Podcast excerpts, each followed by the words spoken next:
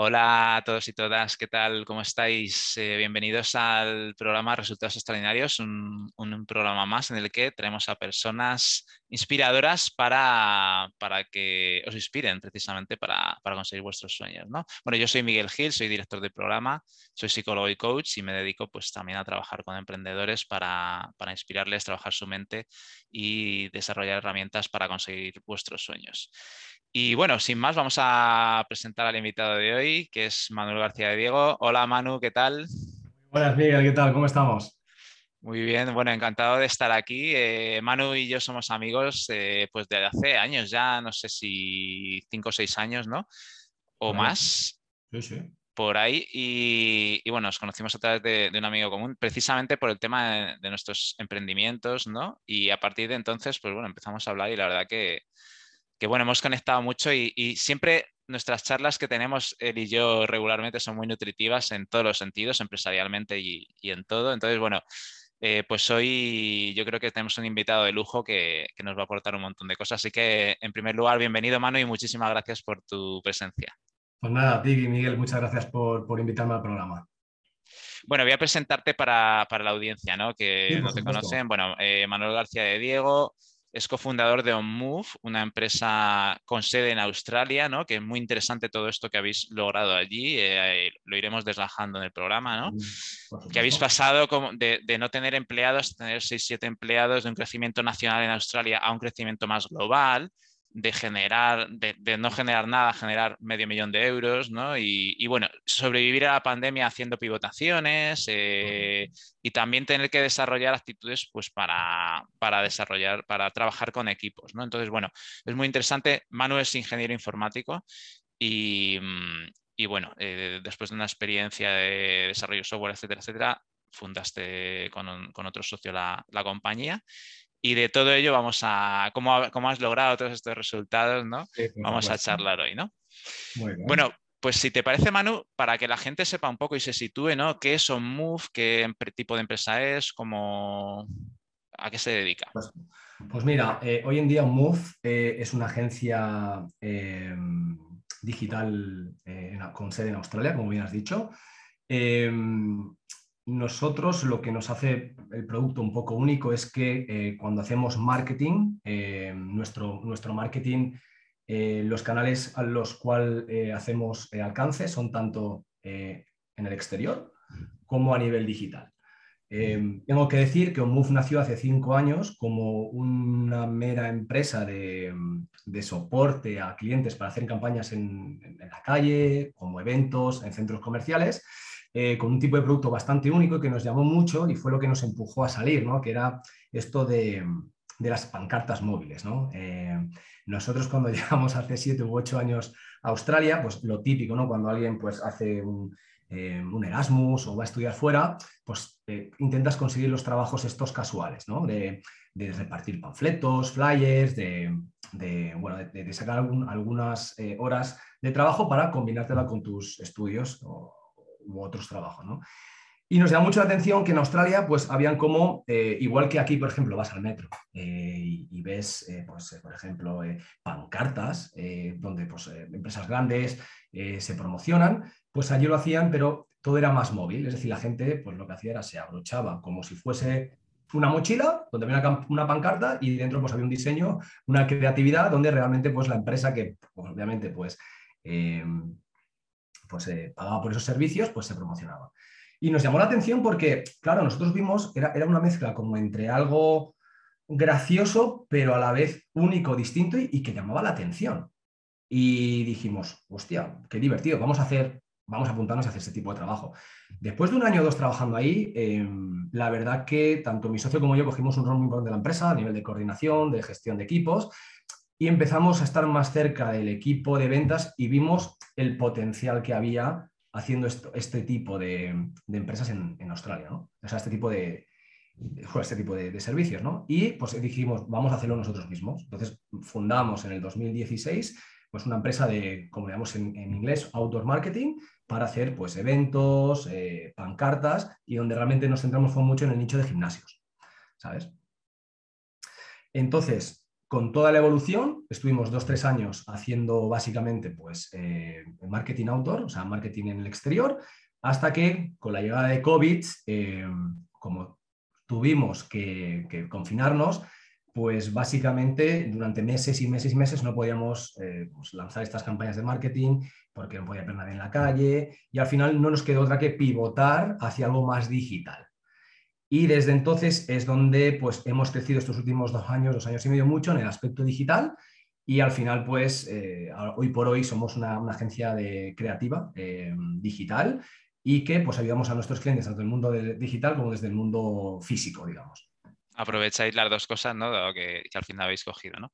Como al, final, yo, como al final yo digo, pues como un, poco de una empresa de marketing 360, ¿no? Eh, que intenta pues desde todos los ángulos posibles pues ayudar al cliente a ver qué es lo mejor, porque al final obviamente cada cliente tiene unas necesidades distintas y lo que algunos digitalmente les pueden ayudar más, a otros quizás pues eh, cara a cara o, en el exterior les puede ayudar mucho más también. Muy bien, bueno, ahora hablaremos un poco de, todo este pivotaje y todo esto, cómo lo habéis hecho, ¿no? Eh, ¿Cómo ¿Cómo habéis conseguido los resultados eh, que habéis logrado en OnMove, Manu? ¿Qué claves crees tú que han sido las más importantes? Yo creo que, a ver, te podría decir muchas eh, y seguramente algunas me dejo, pero no sé, yo creo que sobre todo la perseverancia, ¿no? Eh, cabe decir que cuando nosotros fundamos el, negocio, éramos dos chavales con, mucha hambre, con mucha pasión, pero sin, sin ninguna sin ningún conocimiento acerca ni, financiero, ni de negocios, ni de networking. Eh, sí que obviamente teníamos a mi socio Sergio, que era muy bueno en ventas, y yo, que soy bueno pues en, soy creativo y bueno, pues obviamente pues en, desarrollo web y todo esto, ¿no? Aunque obviamente fundamos algo totalmente que no tiene nada que ver con nuestro, con nuestro, con lo que estudiamos. Entonces yo creo que la persistencia de realmente primero querer demostrarnos a nosotros mismos que éramos capaces de ese sueño emprendedor que siempre hemos tenido, de poder cumplirlo. Eh, y es igual que si estuviésemos en España o estuviésemos en Australia. Es, confiamos en que somos capaces de hacerlo. ¿Y cómo?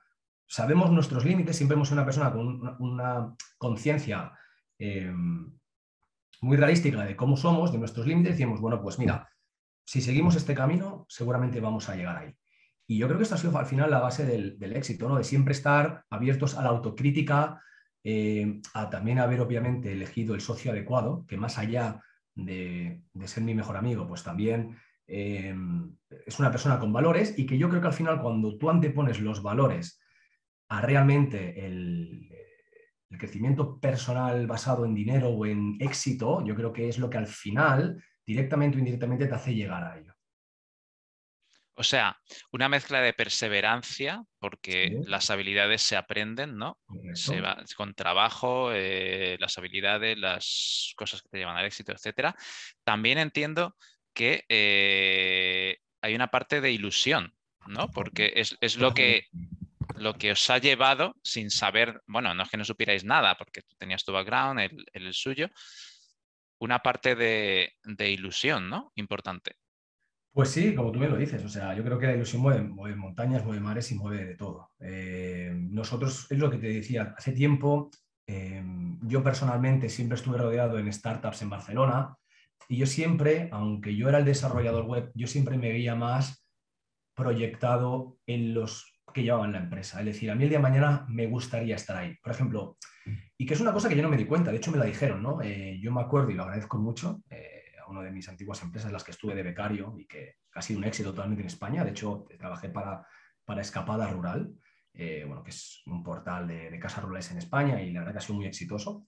Y me acuerdo que al final de mi estancia allí, eh, eh, el director de la empresa me dijo, ¿tú cómo te ves el día de mañana? ¿Tú te ves como Ludovic, que es el, senior jefe de desarrollo, o te ves como nosotros? Y yo me acuerdo que me salió el decir, yo me veo como vosotros. Ahí fue cuando por primera vez entendí que quizás lo mío no era estar delante de un ordenador picando código. A lo mejor es, yo lo que quería era crear un producto, crear algo de la nada, hacerlo grande, hacerlo reconocido y ayudar a, y, tener un equipo de gente que me ayudase pues, a conseguir mi visión. Entonces, obviamente, esa ilusión que siempre he tenido por, por querer crear algo, por querer ser emprendedor, por sobre todo tener la ilusión de tener libertad financiera, de, y de que para mí, en cierto modo, mi éxito personal, aunque el éxito es algo muy subjetivo y ya iremos más adelante a ello, para mí es algo que, en el cual yo me sentía muy orgulloso de mí mismo. Entonces, por eso esa ilusión, esas ganas de querer seguir y de querer crecer, pues es lo que también me está llevando hacia donde estoy. O sea, hay una parte como de pasión, pero también por lo que dices, Manu, de querer demostrar algo, pero a ti mismo, ¿no? Es como una, como una superación. O sea, querer sacar fuera lo que uno quiere, Totalmente. pero también como para superarme a mí mismo de que soy capaz, ¿no? Eso para ti era importante. Y lo, sigue siendo porque al final todos em, nacemos con límites, límites basados en nuestras experiencias, basados en la sociedad, basados en nuestras familias, basados en lo que hemos vivido. Y yo siempre tenía ilusiones que automáticamente mi voz interior me decía, deja de pensar en eso porque tú no eres capaz de hacerlo. ¿Sabes o no? Pero yo siempre sabía que podía. Y esto es lo que yo siempre a mucha gente le intento inculcar, es decir, que nadie te diga, que no te diga absolutamente que no eres capaz de hacer algo, porque es que yo, soy el mayor ejemplo, ¿no? Y, no por nada malo, positivo o negativo, sino porque yo vengo de una familia muy humilde, en el cual nos ha costado mucho, eh, y al final, pues eh, estoy consiguiendo cosas que yo hace tiempo, pues no me imaginaba, o sea, nunca me hubiese imaginado, pero que al final, en cierto modo, una parte interior de mí sí que se proyectaba Em, en el momento que estoy ahora, ¿no? Y al final es lo que decimos, que si tú te proyectas en, eres optimista, te proyectas en cosas positivas, en que eres capaz de hacer algo, al final realmente esos pensamientos que tienes ahora en dos, cinco, diez años vista, estás ahí, estás ahí. Bueno, hablas eso de, em, también como visualizar, conectarte con, con esa ilusión y empezar a construir esa realidad en tu cabeza, ¿no? Una generación de realidad, con esa perseverancia y con ese motor que es el de superarme a mí mismo, que, también te ha impulsado, ¿no? Y, que al final lo vas a acabar creando, ¿no? Vas a acabar eh, haciendo todo eso. 100%, y no es el, superarme a mí mismo, sino es que me hace a mí feliz. Y ojo, eh, lo que me hace a mí feliz no es lo que le va a hacer a otro amigo mío feliz. Eh, pero a mí, ¿qué, para mí, ¿qué es la felicidad? Para mí la felicidad siempre ha sido coger algo,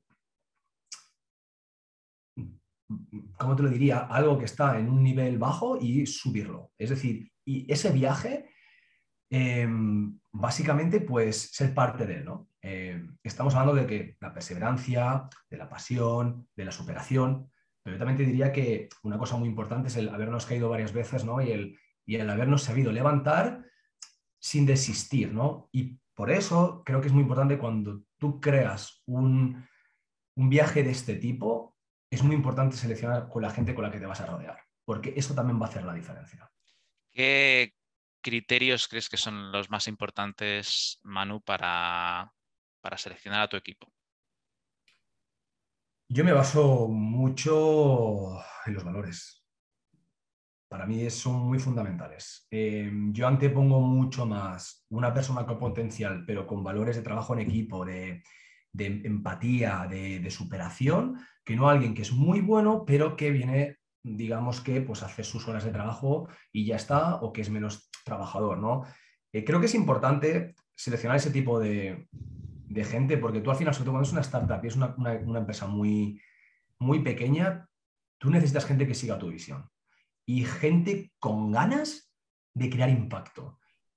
Y yo he tenido que formar mucha gente en mi equipo porque realmente les he visto el potencial de decir, esta gente muere por un move. Y al final es lo que siempre hemos buscado, ¿no? Y, lo mismo lo digo para gente de equipo de oficina como para gente que contratábamos casuales, ¿sabes? Como, con, eh, como gente autónomos aquí, como los que utilizan Globo o Uber Eats, pero para llevar las pancartas, gente con valores, gente que, yo sé que la, la, ética de trabajo es muy importante, que yo sé que, mañana tiene que hacer una, hora, tres horas de trabajo a, media hora de la ciudad y no me va a dejar colgado a última hora, que yo sé que puedo confiar en esa persona. Entonces, también yo creo que el hecho de tener, de haber empezado con un tipo de negocio muy complicado porque dependía mucho de la gente y tenía que potenciar mucho la psicología para ver a quién contrataba, yo creo que me ha ayudado mucho luego también para saber elegir la gente eh, con la que rodearme para pues, poder eh, llegar donde estamos llegando. ¿Y aplicarías esas mismas fórmulas para el tema de los socios de empresa, Manu, o alguna diferente? 100%. Mm, o sea, mm, me refiero, cuando tú haces, cuando tú intentas em, crear una empresa, a ver, todo es independiente de si, el, rol de esa persona va a ser un, socio o va a ser un inversor. Y depende de, obviamente, muchas veces si tú necesitas un inversor que va a poner X dinero eh, y va a tener parte de socio, pero necesitas para tú llegar a, tus objetivos, a veces hay que buscar un equilibrio, pero como socio de crear algo de cero o como socio de, vivir eh, eh, el momento y de que no van a haber egos, de que nadie va a querer estar por encima de nadie, eh, yo creo que eso es muy importante. Es muy importante porque al final es lo que te digo, es, eh, somos humanos eh, y las emociones y el entorno es, es, muy importante para que tú puedas sacar lo mejor de ti mismo. ¿no? Y al final, creo que tanto mi socio y yo estamos en la línea de que a nosotros nos gusta llegar lejos, pero para poder compartir esto entre nosotros y con nuestros amigos. Porque de qué va a servir si llegas el día de mañana, es una persona muy exitosa. Eh, a nivel, me refiero eh, de emprendedoría, porque para mí el éxito no solamente se basa en esto, eh, pero luego tienes mucho dinero y, no tienes a nadie con quien compartirlo. ¿no? Pues esto es un lema que siempre lo tenemos nosotros, de decir, es muy importante el dinero, es muy importante el crecimiento personal, pero lo más importante es nuestro entorno, es la familia y son los amigos. Muy interesante, Manu. Oye, hablabas antes de, bueno, cómo se forma la ignición en ti como emprendedor, ¿no? No sé si, y hablas de que te dijeron cosas desde fuera, ¿no? ¿Cómo fue eso? Porque yo, por ejemplo, para mí, que también soy muy emprendedor, pero siempre, eh, por ejemplo, quería sacar fuera mis sueños, mis ilusiones y las, iba haciendo. Y luego al final, bueno, pues formé proyectos y, eh, de emprendimiento. Pero antes de eso, pues sacaba canciones, sacaba un club de debates, ¿no? Entonces, ¿cómo fue en ti? No sé si eres una, eras una persona antes que te gustaba tener ilusiones y las ibas sacando tu creatividad fuera o fue a partir de un momento en el que te diste cuenta o cómo fue ese proceso? es una, muy buena pregunta. Em, yo siempre soy una persona muy creativa y siempre por limitación, por palanca, me ha costado mucho ejecutar. ¿vale? Eh, a veces cuando tú quieres ejecutar una idea, como cuando quieres dar un paso importante en tu vida, al final no lo acabas haciendo por miedo a algo nuevo. Esto es una cosa que hoy por hoy, aún incluso me, pasa. Cuando tengo que dar algún paso importante, si no tengo la seguridad y lo tengo todo controlado, no estoy cómodo. También va con mi personalidad. Pero a veces uno se tiene que lanzar y ya está. Es decir, aunque salga mal, pero el hecho de coger como hábito el voy a probar esto, voy a probar esto, voy a probar esto, te va a dar, por probabilidad, te va a dar más chances o más oportunidades de que una de esas ideas uno de esos movimientos en tu vida acabe siendo un éxito, ¿no? Yo, eh, personalmente, eh, siempre me había gustado como estar fuera de lo convencional, ¿no? Pero no por nada malo, ¿eh? Yo nunca me había visto, no sé, con 25 años o 30 en el típico trabajo de toda mi vida y, y con una familia y dedicando mi tiempo en parte a ella, ¿no? Es decir, no es como algo malo y es algo que me encantaría, ¿eh? quiero dejarlo claro, pero como que antes de hacer eso me, gustaría, quería, quería crear algo, ¿no? Entonces, fue para empezar a, a, los años de, creo que cuando tenía 22 años, 20, 21 años, lo primero que hice fue con mis colegas, con mis amigos, alquilamos un local y empezamos a apostar en casas de apuestas en España cuando no estaban reguladas para sacar un dinero extra. Siempre intentábamos hacer algo para ganar ese dinerito extra, pero en vez de, de ir a lo fácil e intentar conseguir el trabajo en verano para luego nuestros gastos, no, nosotros queríamos, venga, vamos a, un portal donde nos digan las mejores cuotas y apostamos para ganar dinero. Y era como una especie de experiencia que parecía emprendedora, ¿no? Porque al final, bueno, pues intentábamos con unas fórmulas matemáticas eh, aprovecharnos de, la competitividad entre las cuotas en diferentes casas y siempre ganábamos dinero, ¿no? Y bueno, eso fue nuestra primera experiencia, ¿no? Luego, a través de ello, yo quise crear un software para más eh, eh, a ver si me sale la palabra, más ajustado, que nos dice las cuotas más ajustadas, y ahí es donde empecé mi primera, o yo diría segunda, pero vamos a decir mi primera, eh, bueno, déjame primero que diga que lo otro, después de cuatro o cinco meses, lo dejamos porque regularon, no sé si fue en el 2010 o algo así, no me acuerdo, el, lo de las casas de apuestas en España y ya no podíamos conseguir dinero, ¿no? Pues al final lo que hicimos fue, eh, básicamente, yo dije, hostia, me gustaría seguir este proyecto, pero en aquel momento mi, lo que es, quien es mi socio ahora se fue eh, a hacer un Erasmus fuera o a seguir estudiando su carrera fuera. El otro chico no quería seguir con esto porque decía que no le veía viabilidad y yo pues le veía viabilidad. Así que lo que fue, lo que pensé es, quiero desarrollar este tipo de software, pero para el extranjero. Y conseguí un socio entonces, eh, que fue un compañero de trabajo que tuve anteriormente y que era muy bueno programando y era un crack, y estuvimos un año, año y medio desarrollando ese software. Eh, y luego, pues cuando lo fuimos a sacar, pues bueno, eh, las cosas no salieron bien eh, por discrepancias entre él y yo, y ahí fue un palo duro en el aspecto de que en el momento de la verdad, mm, digamos que me sentí desplazado, vamos a decirlo, ¿vale? Y para no entrar muchos en detalles. Eso, para mí, fue un toque de orgullo y de aprendizaje en el cual es lo que me hizo luego que cuando yo iniciase un, un, negocio tuviese muy claro a qué tipo de socio debía elegir conmigo. ¿no? Una persona más en valores, más que enfocada en estar por encima de la otra persona o por encima, por estar encima de, uno mismo. Entonces, yo al final em, siempre estoy rodeado un poquito en todo esto y quizás los diferentes inputs que he ido recibiendo por experiencias, por palos, es lo que al final me ha hecho a lo mejor al final eh, saber elegir el tipo de gente y al final acabar desarrollando algo que ya previamente quería hacerlo, pero que no llegó hasta Australia y que fue pues, básicamente pues, con Sergio, con, mi amigo y con mi socio, que allá en el 2015 o 2016 fue cuando, cuando sacamos el, tema de lo de las pancartas. Bueno, es muy interesante, Manu. Y fíjate, empiezas a hablar un poco pues, de las, aprendizajes que has tenido ¿no? a base de dificultades, ¿no? Eh, una fue, pues eso, con tu anterior socio, ¿no? ¿Y qué dificultades has tenido en todo este camino, ¿no? Y cómo las has logrado superar? Bueno, a ver, motivaciones han habido, han habido muchas. O sea,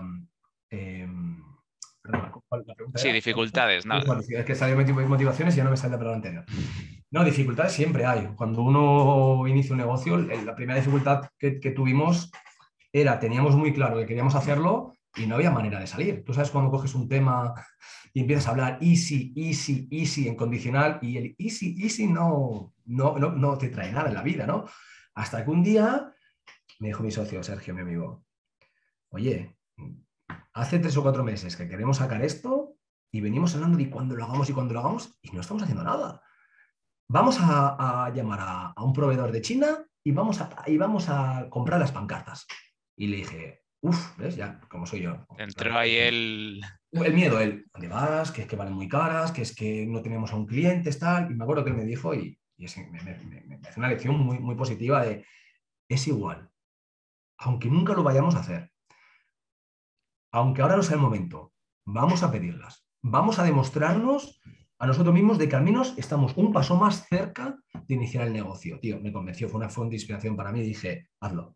Aunque en ese momento económicamente no nos iba bien gastando 2.000 dólares, eh, porque estábamos trabajando en trabajos casuales, pagando una visa de, en Australia, viviendo con una renta, todo en Australia es más caro y al principio, en los primeros años, siempre son más, más ajustados. ¿no? Y me acuerdo que em, bueno, básicamente que eso, que, pedimos la Billboard y, ahí tuvimos la Billboard durante un año bajo la cama. pero, que esto es lo gracioso. Pero, habéis dado un paso grande. Pero siempre estaba debajo de la cama diciendo estoy aquí, estoy aquí, estoy aquí, estoy aquí. Hasta que al final debajo. anunciando a los seres que viven debajo de las camas de la gente, pues eh, ahí estaba ese, tipo de... nuestra Billboard. Hasta que un día dijimos, tío, esto vamos a empezar a moverlo ya. Y fue como cuando empezó. ¿no? una de las dificultades, volviendo a tu pregunta, es el, decidirse. Hay gente que lo tiene muy claro en la vida, nosotros nos costaba más. Esa fue una de las dificultades. Otra, pues el, cómo empezar. Es que no sabíamos qué hacer, hacia dónde apuntar. ¿A quién le vendemos esto? ¿Cómo se lo vendemos? No tenemos ninguna propuesta, no tenemos ningún case study, o sea, ningún caso de estudio, no tenemos eh, una web, no tenemos nada. ¿Cómo empezamos, no? Y ahí es donde ahora entra un poquito lo de José Miguel Marco Alonso, que nos ayudó mucho al principio del negocio, eh, pero yo me acuerdo pues, que empezamos a hacer la web para que cuando Sergio empezase a, ir a, a reuniones tuviésemos presencia online. Em, nos inventamos algunos casos de estudio para que, claro, el cliente al principio no se diese cuenta de que era el primero. Claro, imagínate que te van a vender algo y te dicen, hola, tengo esto que es espectacular, pero tú vas a ser el primero en probarlo. Me acabo, ¿sabes? Aquí hay algo que dices, Uf, algo falla, ¿no? no que, que, luego al final, eh, eh, al primer cliente siempre le ayudas. Es más la barrera de entrada esta del miedo de decir, no, es que no lo he hecho nunca, pero si tú lo haces es porque crees que puedes hacer algo y luego le vas a ayudar. Lo que pasa es que es más que nada, bueno, eh, que esa persona sienta confianza, ¿no? Correcto. Nosotros sabemos que nuestro producto funcionaba. pero teníamos un pitch de venta, no teníamos propuestas, no tenemos casos de estudio. E igual que la empresa en la que estábamos anteriormente, pues ellos sus clientes eran agencias de marketing que les subcontrataban para hacer marcas grandes como McDonald's, Burger King y tal, nosotros estábamos no sabíamos cómo empezar a conseguir clientes. Nuestra primera dificultad era, ¿cómo conseguimos clientes? Es que no sabemos. Vamos puerta a puerta, eh, ¿cómo lo hacemos? Entonces, no, teníamos ni idea, no sabíamos qué hacer. Así que lo que hicimos es empezamos a, construir manualmente bases de datos, de emails y enviar pues, eh, eh, newsletters con nuestros servicios, hasta que ahí por primera vez tuvimos la suerte de que uno de ellos nos dijo, ah, mira, estoy interesado en esto porque es algo muy, muy, muy complicado. Oye, mira, venir aquí al gimnasio. Y es como, digamos que empezamos poco a poco a, eh, digamos que, pues a coger confianza y, a ir a, reuniones ¿no? con ellos. Luego, eh, claro, te estoy hablando de las dificultades que tuvimos al principio. Luego hemos tenido muchas dificultades a lo largo del, pues de, lo que es el negocio, ¿no? De pues, cómo, cómo estabilizar las ventas, de, porque nuestros, al principio nuestras campañas eran un mes, podíamos tenerlo muy bueno, luego dos meses no lo teníamos, es cómo somos capaces de poder hacer que las, las ventas sean realmente de, campañas de marketing pues, constantes, para que nos haga tener unas proyecciones de cara al futuro que nos den confianza en, lo que va a entrar y en lo que podemos mantener. Luego dificultades a la hora de, pues obviamente, de... ¿Y cómo has ido superando todo eso, Mano? Así como claves generales de, tuve esta dificultad y me ayudó esto, ¿no? Bueno, eh, o sea, por el tema de ventas, por ejemplo. Eh, con el tema de ventas, preguntar a gente, preguntar a, gente que estaba en ese mundillo, como era José Miguel Marco Alonso, que él era una persona de ventas y de marketing en una de las escuelas importantes en Australia de, que traían a gente extranjera para estudiar cursos vocacionales de negocios y de inglés. Preguntar a, nuestro entorno, a nuestro entorno de gente que tenía experiencia en negocios o en ventas, y, y también sobre nosotros, nosotros siendo persistentes y dándole horas, horas y horas a leer y a ver realmente pues, cómo podíamos llegar a la persona que podía tomar una decisión acerca de pues, si, si quería nuestros servicios o no. Si tuvieras que decir cuáles son las tres claves que tú crees más importantes a la hora de vender algo. Eh, claro, es que esta pregunta es, sería más para mi socio, que es el que se encarga de la parte de ventas. Yo soy más de la parte operacional, ¿no? Pero yo creo que uno es, tener, muy claro tu producto y tener muy claro cómo le va a ayudar a tu cliente. Eh, nosotros siempre, como te he dicho algo, eh, nos queremos caracterizar por valores y honestidad y no nos gusta ir a vender algo por el mero hecho de que queremos hacer dinero. Creo que si realmente tenemos confianza en que te podemos ayudar, eh, tarde o temprano mm, va, a salir. Luego, obviamente, pues tener una, idea muy clara de, los servicios que uno tiene y de cómo presentárselos al cliente, ¿no? Y luego, pues, ya más técnicamente, pues, pues tener básicamente pues habilidades de pues como de, jugar con las expectativas del cliente, cómo presentarle algo que le incremente el deseo, pero como sin que realmente pues prometerle nada malo, enseñarle eh, ejemplos de lo que tú ya has hecho con números tangiblemente, porque al final el marketing hoy, desde la parte digital es mucho más tangible, ¿no? Con, métricas de marketing de, pues, coste por adquisición, em, impresiones, eh, coste por lead, pero desde la parte de outdoor, ellos me decían, ¿cómo nosotros sabemos que X personas nos van a ver esto, ¿no? Entonces, pues, teníamos siempre que intentar, desde el punto de vista más tangible, presentarles números de, mira, quizás no te podemos decir por hora cuánta gente está viendo tu publicidad en la estación de metro de Central de Sydney, pero sabemos que a este cliente que se ha dejado 3.000 dólares se han apuntado 50 miembros y eso le ha generado un revenue, o sea, un retorno de inversión de, de 15.000. Pues un poquito con, todo esto, ¿no? Al final lo tiene que ver claro. Y de la parte operacional, ¿cuál dirías que son las claves para que vaya bien, Manu? Bueno, es tener el equipo ideal es muy importante eh, ser capaces de, mm, básicamente de, contratar a, un equipo que realmente pues, es, bueno, tiene valores, pero obviamente también es bueno y saca faena. Eh, es muy importante el, tema de estructuración, de cómo está estructurado, eh, para que los tiempos siempre estén por encima de cualquier cosa, porque al final es cuando al cliente le prometes algo em, o piensa que va a tener su proyecto, su bebé en cierto, en cierto modo, en cierto tiempo, debemos de estar muy eh, seguros de que lo podemos dar en ese tiempo, porque si no al final puedes perder credibilidad a nivel de empresa. ¿no? Y a nosotros nos ha pasado que a veces, pues, por X razones, nos hemos retrasado más en algún proyecto, lo cual, sobre todo cuando es una empresa joven, puede pasar porque, bueno, pues eh, eres joven y, tienes que aprender en cierto modo, ¿no? Eh, pero bueno, es tener unas estructuras y unos procesos de trabajo muy asentados, ser muy transparente con el cliente. En todo momento es importante que vea en qué fase estás no puedes pretender o podemos pretender que un cliente eh, ponga X dinero y no saber nada hasta dos o tres meses. Por mucho que tú le digas, va a estar en cuatro meses, ¿no? Intentar darle todo esto y tener un equipo, pues que obviamente, pues, eh, de un trabajo excelente. Nosotros siempre queremos hacer un wow. Un wow significa, por ejemplo, en el mundo web. En el mundo web todo el mundo puede hacer una página web. Pero ¿qué es lo que nos caracteriza a nosotros? Pues que realmente somos muy pasionales a nivel de diseño, porque creemos que el diseño está ligado a tu marca y está ligado a ti. Significa que si tú tienes un diseño, por ejemplo, una página web muy top, con animaciones, con muy limpio, minimalista y que realmente a nivel de experiencia usuario muestra bien lo que haces sin marear a tus clientes, eso va a crear una percepción en ti, una primera impresión que te puede ayudar a vender más, ¿sabes? Así que bueno, son Bueno, pues muy interesante todo esto que has ido aprendiendo ¿no? a lo largo de, este camino que nutritivo que es el emprendimiento y, enriquecedor, ¿no? Hablando de, bueno, hay muchas dificultades que has podido tener, ¿no? Pero una de ellas, por ejemplo, y cómo has podido superar, cómo habéis podido superar el tema de la pandemia, ¿no? Porque pues, lo que comentabas al principio, ¿no? De, la entrevista, vosotros sois una empresa de presencia más bien outdoor, ¿no? De, de marketing outdoor, ¿no? Fuera. Y eh, claro, en ese momento había confinamientos y de todo y, hay muchos costes ¿no? que, mantener. ¿Qué hicisteis ahí? ¿Cómo habéis logrado superar esto? Fue... Yo creo que fue una antes después de la empresa y es una de esas dificultades que te quería ir comentando anteriormente, pero creo que requiere un apartado especial. ¿no? Y, y sí, ahí fueron momentos duros, fueron momentos duros porque pues, de tener una media de ventas eh, de un día para otro, algo que tú empiezas a escuchar en el exterior de una pandemia, de un virus, no sabías realmente, no éramos conscientes de las consecuencias. No creíamos que iba a estar el mundo parado durante cuatro meses. Ciudades fantasmas, eh, ciudades tocadas por todo esto. Y claro, nosotros en aquel momento pasamos de tener una media de ventas razonable con un equipo a no tener absolutamente nada. Cuatro, cinco, seis meses Em, sin ventas. ¿Qué ocurrió? A ver, nosotros tuvimos ya muy claro desde el minuto uno de que teníamos que pivotar hacia lo digital.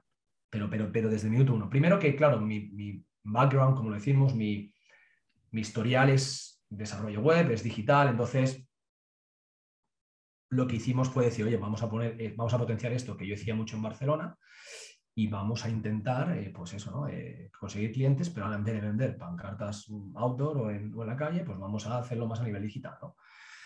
Y nada, pues claro, lo bueno es que después de llevar dos, tres años ya en el negocio, ya teníamos alguna serie de estructura y de procesos que sabíamos cómo actuar para conseguir clientes. Claro, esto no era como la primera vez de decir, dificultad de cómo empiezo, ¿no? Pues mm, hacer listas, ¿no? Nosotros cogíamos listas ya o comprábamos bases de datos, teníamos dinero y enviábamos newsletters en plan, oye, mira, tenemos estos servicios, hacemos un estudio de, por ejemplo, de, clientes o de empresas que tenían a lo mejor webs muy mejorables y les enviábamos una newsletter en plan, oye, podemos hacer esto para ti, ¿no?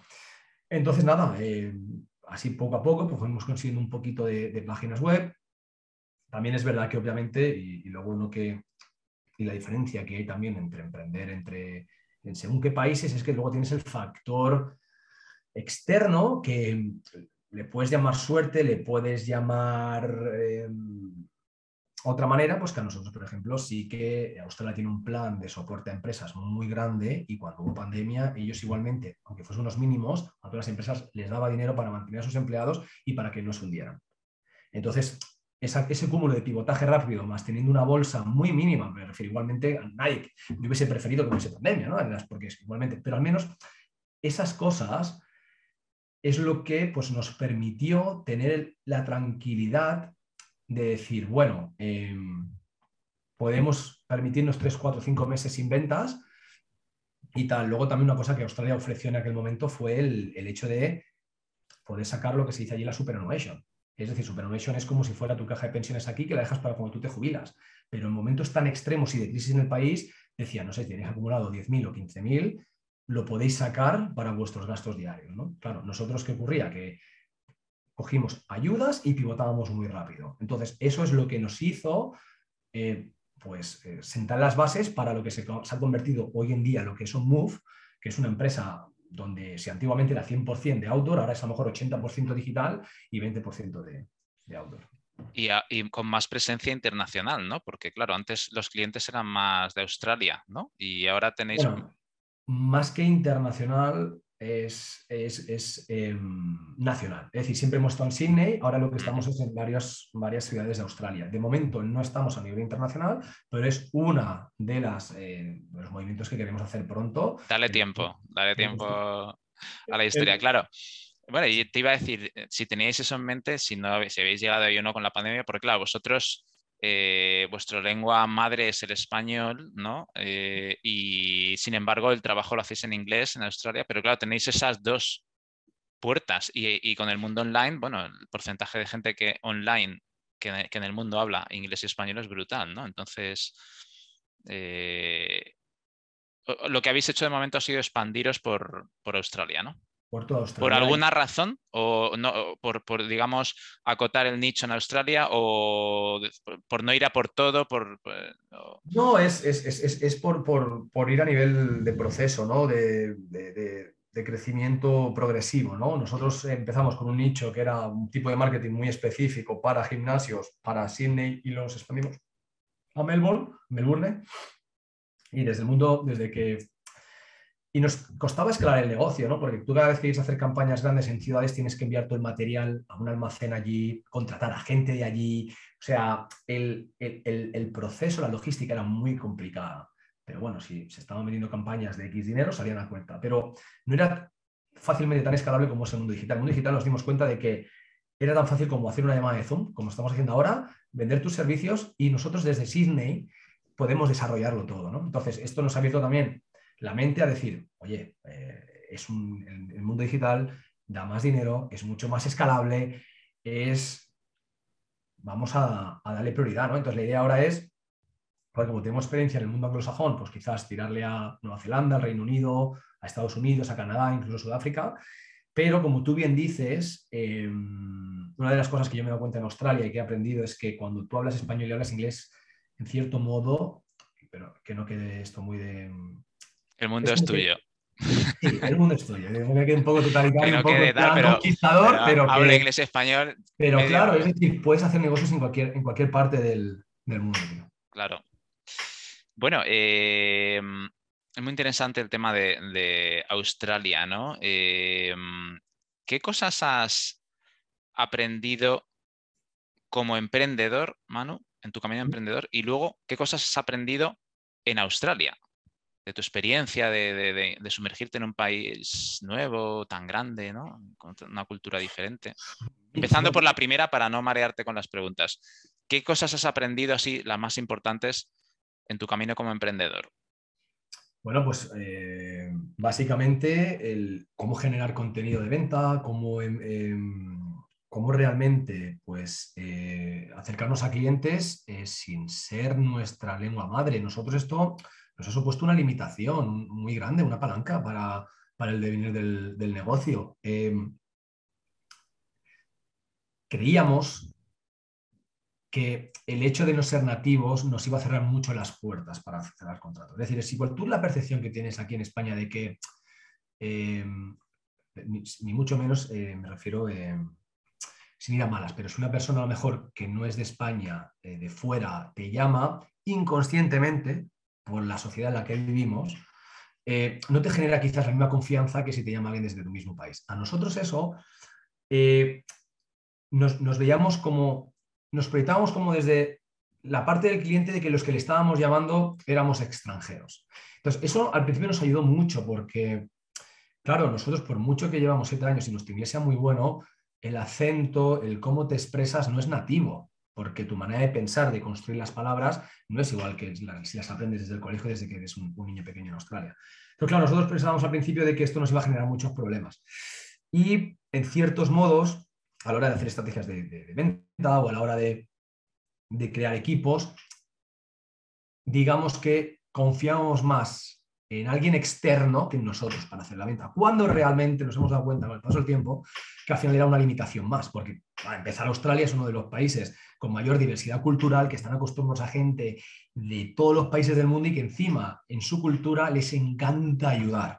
Y eso es otra cosa que también es muy valorable. No sé en qué punto, si a lo mejor en otro país no se hubiese ido tan bien como en Australia, porque Australia es que de hecho te empujan, es un país económicamente fuerte, que le gusta consumir, que le gusta ayudar a la gente, que cuando ellos detectan y ven que hay gente con hambre, gente que quiere hacer las cosas bien, les dan oportunidades, ¿no? Entonces, obviamente esta es una de las cosas que, pues digamos que, a nivel del mundo de, de emprendedor Australia, pues nos ha enseñado, ¿no? A cómo desenvolvernos eh, ya no solamente hacer negocio, sino hacer negocio fuera de nuestro hábitat natural, ¿no? En, Australia, ¿no? Em, y bueno, sí. Y, a nivel de, la cultura, de la vivencia, todo esto, ¿qué te llevas de, haber tenido que aprender un idioma, de sumergirte en ese, ese país? Em, ¿qué, cosas te ha enriquecido esa experiencia? Yo creo que te aumenta mucho la confianza cuando sales de tu hábitat natural, de estar rodeado de tu familia, de que tienes la mayoría de cosas hechas en casa, eh, empezar a irte fuera y ver que todo depende de uno mismo y que uno mismo se lo genera todo, para empezar es algo que te genera un clic mental y te da placer, como si fuera dopamina, en plan, eh, recibes un mensaje de texto, un email o un like en Facebook, no es un, hostia, mira, ¿cómo cocino? o ¿Qué lavadora he puesto? son cositas que, que eso no te empiezan a construir confianza. Confianza que obviamente luego no significa que vayan y se canalicen hacia, hacia un negocio. Puede ser hacia otro aparte de tu vida que sea espectacular, conocer a la mujer de tu vida, tener familia, viajar. Hay mucha gente que le encanta viajar y a mí igual.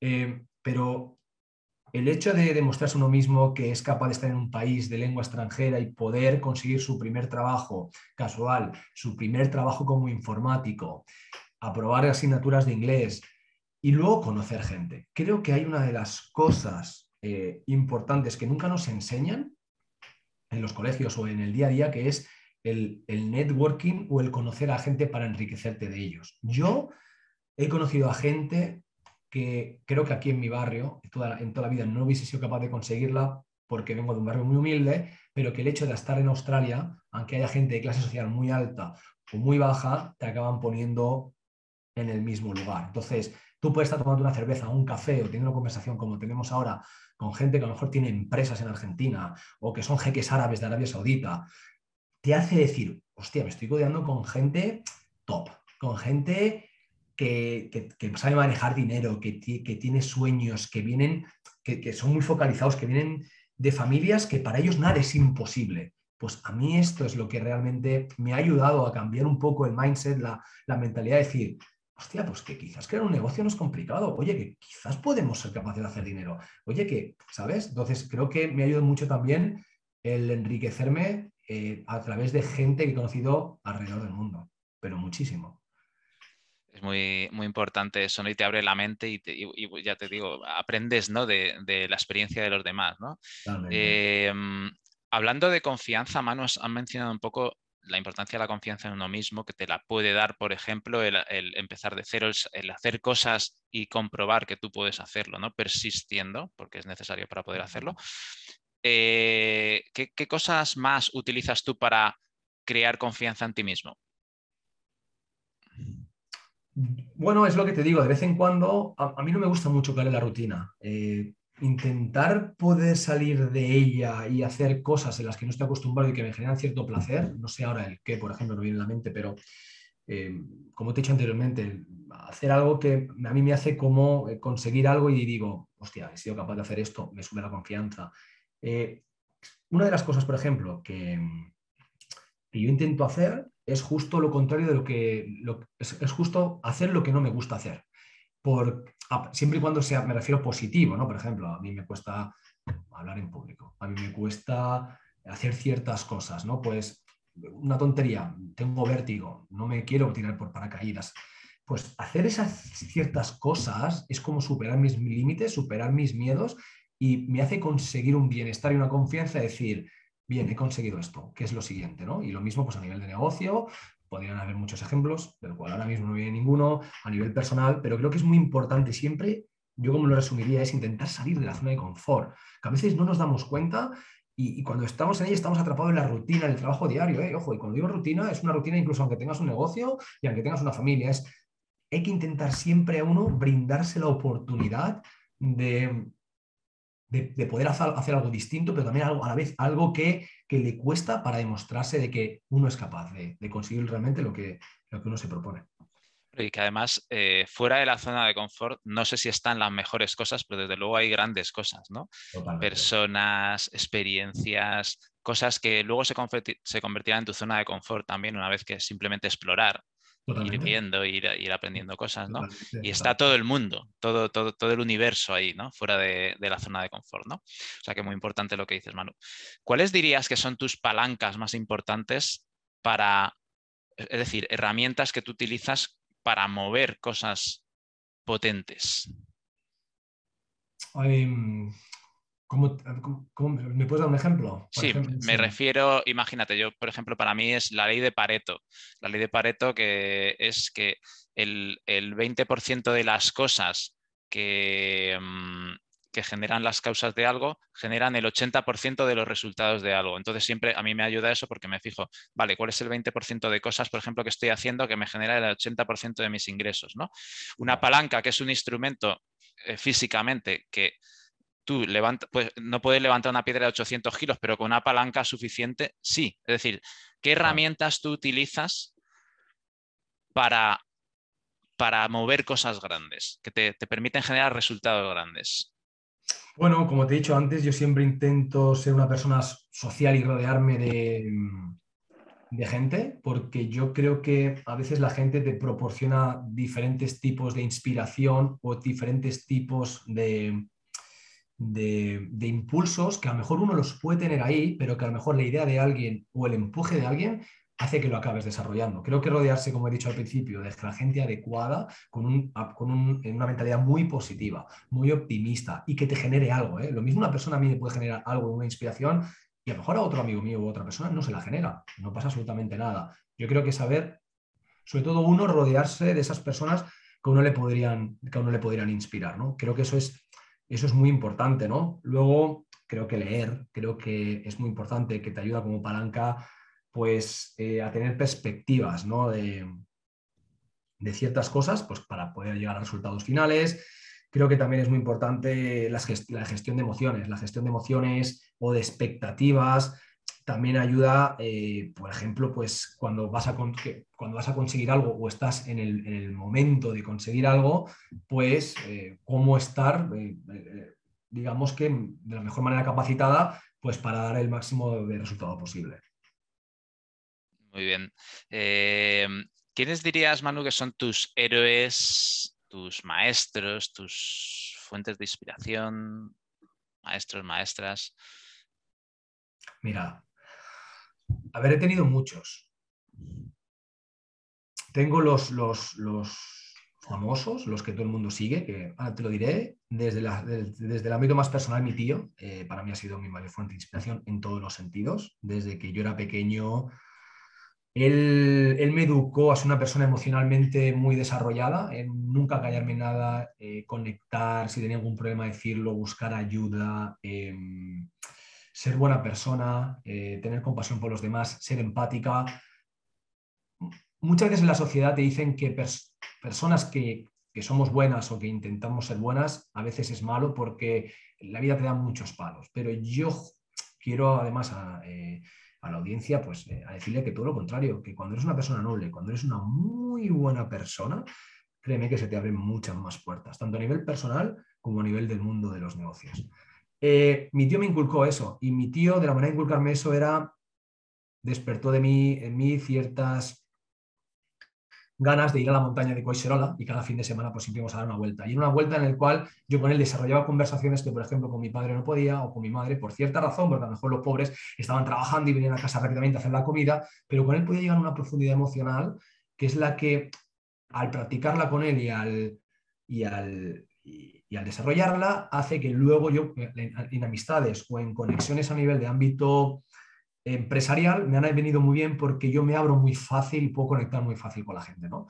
Entonces, mi tío ha sido una fuente de inspiración porque mi tío básicamente siempre ha sido una persona inconformista que quería más y que él se crió en un, en un, cortijo, en, un pueblo de Jaén, pero él siempre quería más, quería más. Él no se quería eh, eh, conformar siendo el tractorista de, un cortijo, que en aquellos entonces, estamos hablando hace 60 años, era, un buen trabajo, ¿no? Eh, peores eran tener que estar pues con, la pala en el campo y, todo eso, ¿no? Y él, cuando era, tenía 25 o 30 años, después de pasar una, guerra, que fue una guerra que le llaman la guerra olvidada aquí, que se fue a, a Sidi Ifni, él decidió, eh, porque vio la muerte muy de cerca, irse a Barcelona. Yo siempre cojo este símil. Antiguamente, coger un tren desde Jaén a Barcelona en 24 horas. Es lo mismo que hoy desde Barcelona a Sydney. Mi tío con 30 años se fue a Barcelona porque no quería seguir en el campo. Él quería, para su familia, para su mujer, poder otorgarles una vida mejor, ¿no? Y esa competitividad que él ha generado es en cierto modo la que me ha inculcado y yo he extrapolado o he desarrollado ahora montar un negocio de querer irme fuera. Muchas veces mi tío me dice, Manu, ¿por qué te has ido tan lejos? Y dije, Joma, es, que es lo que hiciste todo. No haberme inspirado. Digo, más inspira y dice, pues sí, lo sé, no te inspiro, ¿no? no te eh, pero bueno, él, él, él, ha sido una fuente de inspiración y luego me ha ayudado mucho, eh, obviamente, pues tengo que reconocerlo económicamente al principio, darme el primer empujón a, ir a Australia, porque claro, para ir a Australia pues tienes que tener mucho dinero ahorrado, no entra cualquiera, tiene unas políticas de inmigración muy grandes y digamos que para él, para mí él siempre ha sido mi fuente de inspiración. Luego, después de dejar de dar el nivel familiar, yo siempre sigo mucho en YouTube a Gary Vee, eh, a Gran Cardón, eh, a Simon Sinek, gente que son muy positiva, muy inspiracionales, gente que hablan de, liderazgo, de cómo llevar equipos, gente que te dice cómo gestionar el dinero, de cómo crear contenido en redes sociales, de cómo, de cómo, de cómo extrapolar tus valores y que te ayuden como palanca para conseguir cosas positivas en tu negocio. Y Gran Cardón, pues que es un obsesivo de, del real estate, de las inmobiliarias, de conseguir un portfolio de, de, muchas viviendas en Estados Unidos y que genera centenares de millones o ya billones y que inspira mucho en sus canales porque él vino también de una familia muy pobre, en el cual se le murió su padre cuando era joven, él estuvo, eh, pues digamos que, pues... Eh, em, absorbido por las drogas y cómo salió de ahí, cómo empezó a ahorrar, cómo empezó a invertir, cómo cambió la mentalidad de ser un pobre eh, con limitaciones a hoy en día pues, ser una de las personas más ricas del, mundo. Pues gracias por compartirlo y echaremos un ojillo a, a toda esta gente ¿no? que, ha inspirado tanto. Eh, ¿Y qué dirías? A mi tío va a ser complicado. A tu tío. pero bueno. Em, ¿qué, es el éxito para ti, Manu? ¿Qué es el éxito, tío? El éxito. Para mí, el éxito, tío, es muy fácil. El éxito es la felicidad. Para mí, el éxito es la felicidad. Y la felicidad, subjetivamente, para cada persona es distinta. Para mí puede ser la superación personal, el irme fuera, el tener un negocio, el emplear a gente, el poder, el querer demostrarme a mí mismo que soy capaz de ir consiguiendo ciertas cosas en, la vida que me hacen, según mi punto de vista, una persona más exitosa, con, mayor poder económico y con mayor libertad financiera, que es lo que busco. Eh, y luego el poder, obviamente, gracias a mi conocimiento, ayudar a la gente. Me gusta, es una persona que me gusta mucho ayudar sin, pedir nada a cambio. Eh, pero luego yo entiendo que, por otro lado, eh, para la gente la felicidad sea pues tener su familia numerosa, el, dedicar su tiempo a sus hijos, o el tener su trabajo entre semana para luego el fin de semana quedar con los amigos y tomarse su cerveza, ¿no? Yo creo que la, felicidad es una cosa que nos la ponemos nosotros y que para mí depende mucho de la calidad de nuestros pensamientos, de cómo gestionar las expectativas, de cómo no meternos presión, de vivir el momento. Venimos todo el rato con el piloto automático de hay que hacer algo para eh, de aquí 10 o 15 años eh, cuando tenga esto, lo he, lo he, conseguido, sí, pero cuando he llegado allí, ¿qué? Y, todo el camino de esos 15, 20 años, tenemos que ser emocionalmente y, conscientemente muy preparados para, como ahora mismo, esta conversación que estamos teniendo, disfrutarla. El como en dos o tres segundos para y decir, wow, mira, ahora tengo una conversación con Miguel, estoy pudiendo ser yo mismo. Yo creo que eso es importante. Yo creo que no nos enseñan a ser conscientemente mm, preparados, a, ver la felicidad de ciertas maneras y a veces Tenemos una sociedad que, que, te invita siempre a la comparación y las comparaciones nunca son buenas. Yo creo que siempre si uno se mira a sí mismo y dice, vale, ¿cómo soy yo hoy día 29 de abril del 2022? Vale, tengo esto, he conseguido esto. Pues quizás el 10 de mayo o el, o el 30 has conseguido algo más. Pues eso es para estar orgulloso, eso es un paso a la felicidad, un paso a demostrarse a uno mismo eh, que es capaz de conseguir lo que uno se propone. ¿no? Y, es lo que te digo, ¿no? la, felicidad depende, de la, yo creo que de la, calidad de esos pensamientos y de gestionar expectativas. Yo, cuando inicié el negocio, creía que al segundo o tercer año iba a ser millonario, iba a estar retirado. Es decir, en el fondo, lo, lo primero que te dicen es tú no puedes iniciar un negocio por el mero hecho del dinero. Es decir, ¿sabes lo que digo? No, pero son mis concepciones, ¿no? Es erróneas que uno eh, las coge mentalmente y, creen que van a ser así. Pues ahora mismo, hoy en día, yo no me pongo expectativas. Yo ahora quiero disfrutar cada momento de mi, de mi vida como emprendedor. Yo no me pongo el límite de que en cinco años quiero tener este dinero, ¿no? Es que ahora mismo no. Quiero crear cosas, quiero tener equipo, quiero ayudar a gente y quiero disfrutar pues mi aventura como emprendedor, básicamente y además disfrutando del momento es mucho más fácil, yo creo, conseguir cosas, ¿no? Porque estás más relajado, utilizas mucho más tu potencial, ¿no? Y, además es que es verdad, coincido contigo, que si tú estás 15 años trabajando para algo, muchas veces no estás, estás mirando el futuro y no estás disfrutando del presente. Y luego, además, cuando llega el, año 15, a lo mejor ni disfrutas de lo, que, de lo que has conseguido porque no tienes esa capacidad integrada, desarrollada de lo que dices, ¿no? De, de ir disfrutando con, o Te, has quemado mucho o, has tenido tanto la mente puesta en el futuro que cuando, cuando luego llegas allí no es como te lo habías imaginado. Entonces, tampoco es bueno idealizar mucho las cosas porque es, muy distinta lo que tú en tu mente proyectas en el, en el cómo luego puede ser la realidad. Es que tú a lo mejor, imagínate, pongo un ejemplo, un ejemplo que no, es por ser negativo o un escenario malo, pero tú a lo mejor ahora te estás imaginando que 15, 20 años tendré mucho dinero, tal a lo mejor aquí 15 o 20 años, por decir algo, ¿eh? la mitad de tu familia ya no está. A lo mejor esa variable nunca la has pensado. ¿sabes? Y eso es lo que a mí, por ejemplo, me ha hecho este año decir, yo este año lo trabajo desde Barcelona, quiero disfrutar a mi sobrina, quiero llorar a mi madre, quiero estar aquí cerca de mi familia, porque son los que me están llevando hacia donde estoy yendo. Ellos se merecen que ahora, cuando lo necesitan, yo quiero estar ahí. Entonces, es lo, es lo mismo. A veces no, no, es bueno trabajar, trabajar, trabajar, trabajar, sino a veces también es bueno parar para coger impulso, o para, no quemarse uno mismo de las cosas que haces, para estar cerca de la familia, para cargar pilas. Yo llevo ocho años fuera de, Barcelona, he venido una vez al año, tres, cuatro semanas. Tío, ponte a pensarlo, es que no es suficiente, es nada al año. Eh, pues ahora es un año en el cual, cogiendo todos estos ingredientes que te estoy diciendo, para mí son importantes y llegar y decir, pues ahora yo este año mi prioridad es mi familia, porque sé que esto es un, red, un, un objetivo a medio largo plazo y como no va a ser instantáneo, pues hay que disfrutarlo de todo, ¿no? Porque además, si tú estás bien contigo mismo, si tú la inversión la haces en ti primero, en tu felicidad, al final luego todo lo demás llega. ¿Y cómo te organizas, Manu, a nivel de diariamente? Mm, ¿Cómo te organizas Para, para que a ti te vaya bien, ¿no? A ver, dejando de antemano, soy un poco desorganizado, porque eso va con mi personalidad. Em, pues me intento organizar de la mejor manera posible a la hora de gestionar. Intentas que no te coma el caos, ¿no? Exactamente. Intento, pues, em, pues tener programas de gestión de proyectos para llevar proyectos para de web o, o mis de estos. Ahora mismo que estoy en Barcelona, pues hago es un poco locura porque casi cuando más trabajo a lo mejor son de 8 de la noche a 2, 3 de la mañana. Entonces a lo mejor pues eh, hago por la mañana unas horas, por la tarde desconecto un poco, por la noche vuelvo. Eh, es un poco volátil. Hoy en día mi organización no es como cuando estoy en Sydney, que es más de 8 de la mañana, a lo mejor a 5 o 6 de la tarde. Em, pero sí, la mejor manera posible para, proactivamente sacar, ser lo mayor, mayor mayormente lo mayor eficiente posible, porque al final tiempo es dinero. Salen en inglés las cosas, ¿no? En, tu mente muchas veces. A veces sí, seguramente alguna palabra que habré dicho no tiene sentido, eh, pero no es porque hable mejor inglés que, español, ni mucho menos. Es porque no, pero porque se te, tu mente se activa y va hacia el inglés, ¿no? Y a veces es como, ¿dónde estoy, no? Claro. Where am I? Hey, mate, how are you? bueno, y, sí, no, no, dime, acaba, acaba de lo que estás diciendo.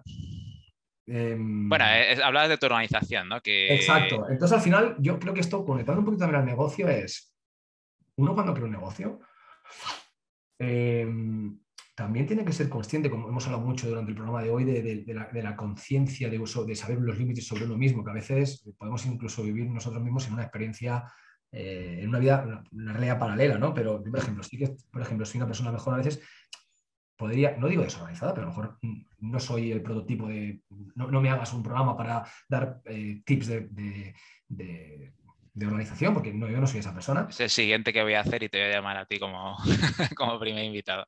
No, pero, oye, si uno sabe sus eh, fortalezas y sus debilidades, pues contrata en tu equipo a gente que es buena en ello. Ya está, no hay más. Muy grande. Em, oye, ¿y qué consejos le darías a una persona que quiere conseguir resultados extraordinarios, Manu?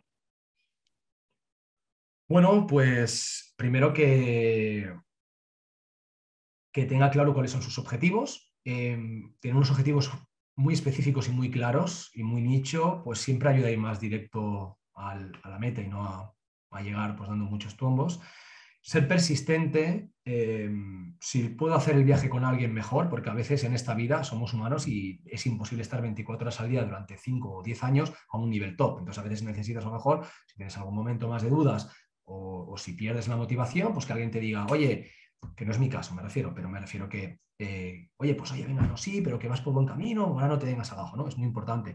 Pero sobre todo eso es ser uno mismo, ser persistente, no rendirse, si uno se cae, levantarse, porque no se acaba el mundo, a veces también somos muy dramáticos.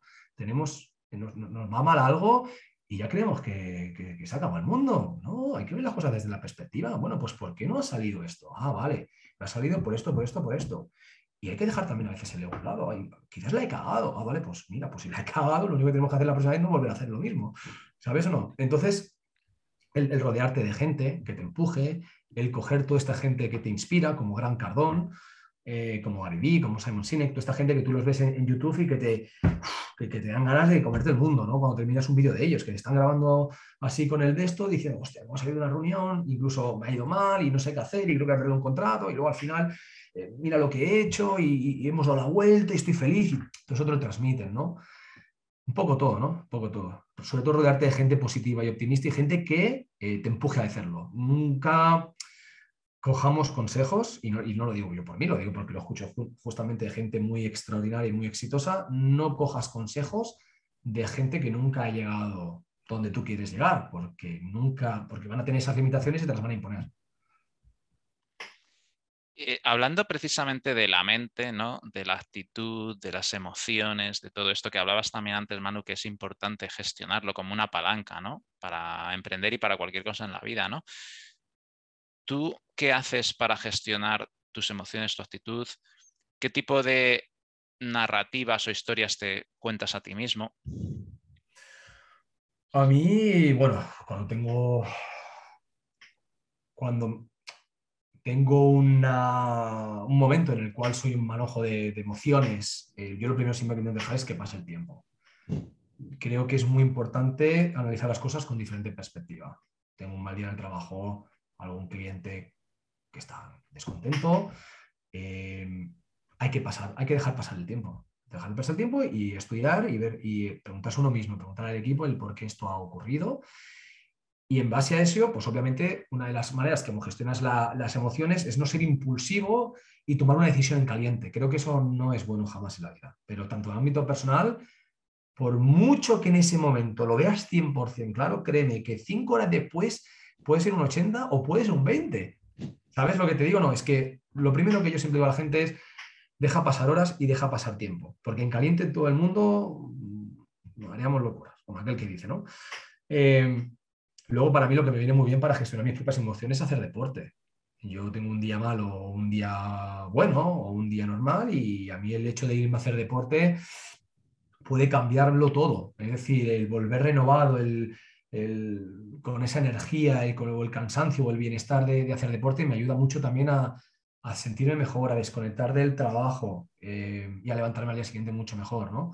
Hablar con la gente. A mí, por ejemplo, hay gente, por ejemplo, que es más reservada y se lo guardan todo. Yo, por ejemplo, cuando tengo un problema muy mínimo que sea, busco comentarlo con alguien. ¿no? Hay mucha gente que asocia que contar o abrirse emocionalmente es de débiles. Yo creo que es una herramienta espectacular. A mí me, sí me ha servido, pero brutalmente para, para coger perspectivas, para ayudarme a tomar decisiones y, bueno, básicamente creo que eso es otra manera de poder eh, gestionar emociones, leyendo, buscando a gente que a lo mejor en ese momento va a tener el mismo problema, buscando, buscando eh, pues, consejo, un poquito todo, todas estas cosas. Son cosas importantes, ¿no? Que al final te haces modificarte a ti mismo, ¿no? Tu estado, eh, sea por el paso del tiempo, sea por las herramientas que utilizas, siempre tenemos cosas en nuestra mano, ¿no? Para poder influir en, nosotros mismos en este caso, ¿no? Y mejorar nuestros resultados y nuestro bienestar, ¿no? Y, nuestra actitud para ponernos en una actitud mejor y en un estado mejor para luego conseguir eh, como un trampolín saltar mejor, ¿no? ¿Qué cosas, Manu, en cuanto a películas, libros, podcasts, vídeos, eh, aparte de lo que has comentado de, esos, eh, de esas personas que te inspiran, ¿no? ¿Qué cosas lees eh, o que te inspiran o que te estás viendo ahora o escuchas? Pues básicamente lo que más hago es escuchar estos vídeos porque para mí son más fácil de consumir en el aspecto de que cuando les veo a ellos cara a cara o o, cómo gesticulan las emociones es lo que me hace conectar con esa persona, pero también me gusta mucho de vez en cuando leer audiolibro, audio, audiolibros. Eh, siempre soy una persona que me ha costado mucho leer a mí, entonces los audiolibros me han venido muy bien para, en cierto modo, eh, entrenar la mente y coger conocimiento sobre, sobre eh, cosas que me van a ayudar a nivel personal y a nivel de negocio. Y, por ejemplo, yo si estoy en casa me costaría mucho ser capaz de hacerlo, ¿no? Pero, por ejemplo, si voy a salir a pasear una hora, pues me lo pongo y mientras voy paseando y voy activando mi cuerpo, a la vez estoy concentrado en consejos de gente que ha tenido éxito, ¿no? Libros o audiolibros que he leído, pues em, ahora bien no me sé los títulos, pero em, cambio de mentalidad, de cómo creerte que eres capaz de generar dinero, de que no es tan complicado ser una persona exitosa y generar dinero y cómo financieramente pues, eh, gestionarlo para construir un, algo grande, eh, los límites personales que uno puede tener, cómo gestionar equipos, em, em, cómo gestionar, em, cómo potenciar tu negocio, ¿sabes? Ahí había un libro que creo que era 10 reglas, 10 reglas poderosas, ¿no? Y, creo que, bueno, hablaba básicamente de, hablaba un poco de una aplicación de estos de, dating, de, de citas, eh, y luego al final también un poco de cómo se generó Tinder, pero básicamente uno de los consejos que decía es, a veces no es importante generar una idea de cero, sino coger una idea que ya está y mejorarla 10 veces. Si tienes 10 puntos que es mejor que este producto que ahora está en el mercado, puedes generar algo espectacular y de eso salió Tinder. Eh, porque ya, sabíamos que antiguamente habían citas, eh, aplicaciones o webs de citas, de citas, ¿no?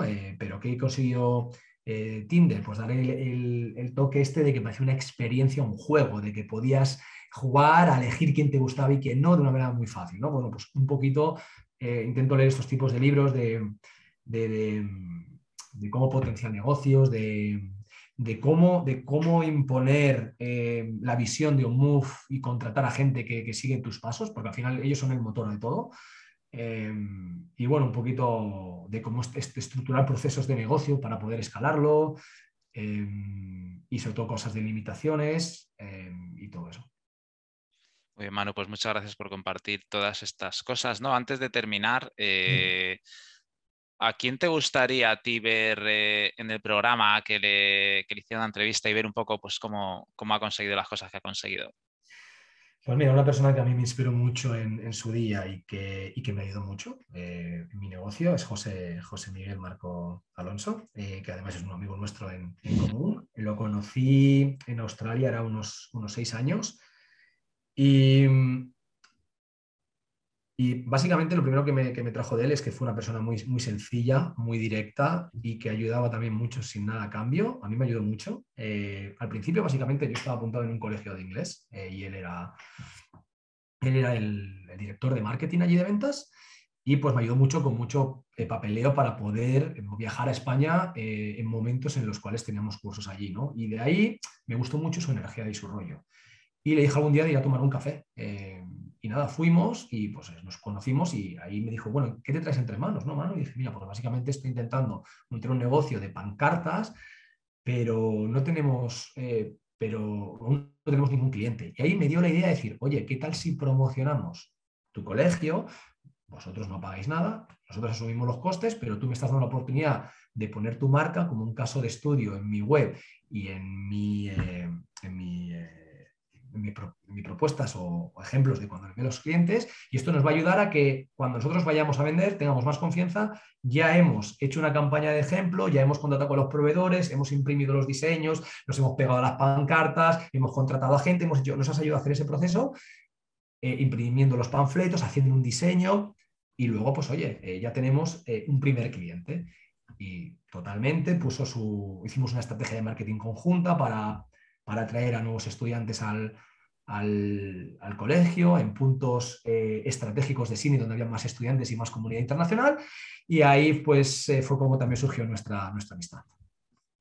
Muy bien, pues nada, le, preguntaremos a José eh, si le apetece venir como, invitado, que coincido contigo que es una persona que tiene mucho que aportar. Yo lo conocí por otros lugares, en, que, fuimos compañeros juntos de, la consultora Atos ¿no? en aquel momento. Y, sí, es una persona excelente que además creo que tiene mucho que aportar de, lo, que ha, de lo que ha logrado. Tiene, tiene mucho mundo también y tiene, tiene muchas experiencias y cosas. Así que bueno, pues muchas gracias por, la recomendación. Y nada, Manu, pues oye, ha sido un placer tenerte aquí. Eh, la verdad que creo que has aportado muchas cosas eh, de, todas estas experiencias que has tenido de tantos años resumidas y condensadas en, en este programa. Y, nada, agradecerte, agradecerte tu presencia. Así que muchas gracias.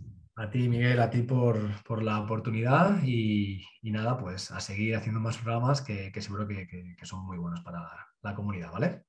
Muchas gracias, Manu. Un abrazo. adiós, adiós, adiós. Hasta luego. Bueno, pues nada, hasta aquí el programa de hoy. Eh, esperamos que, os haya gustado todo lo que ha contado Manu, que ha sido muy interesante y que aprendáis y que, bueno, que esto prenda llamas en vosotros y vosotras para iniciar vuestros sueños, que veáis que se pueden hacer muchas cosas. Si uno se lo propone, tiene perseverancia y, le da caña. Así que nada, eh, os emplazamos al siguiente programa. Muchas gracias por, vuestra eh, presencia y nos vemos entonces. Un abrazo.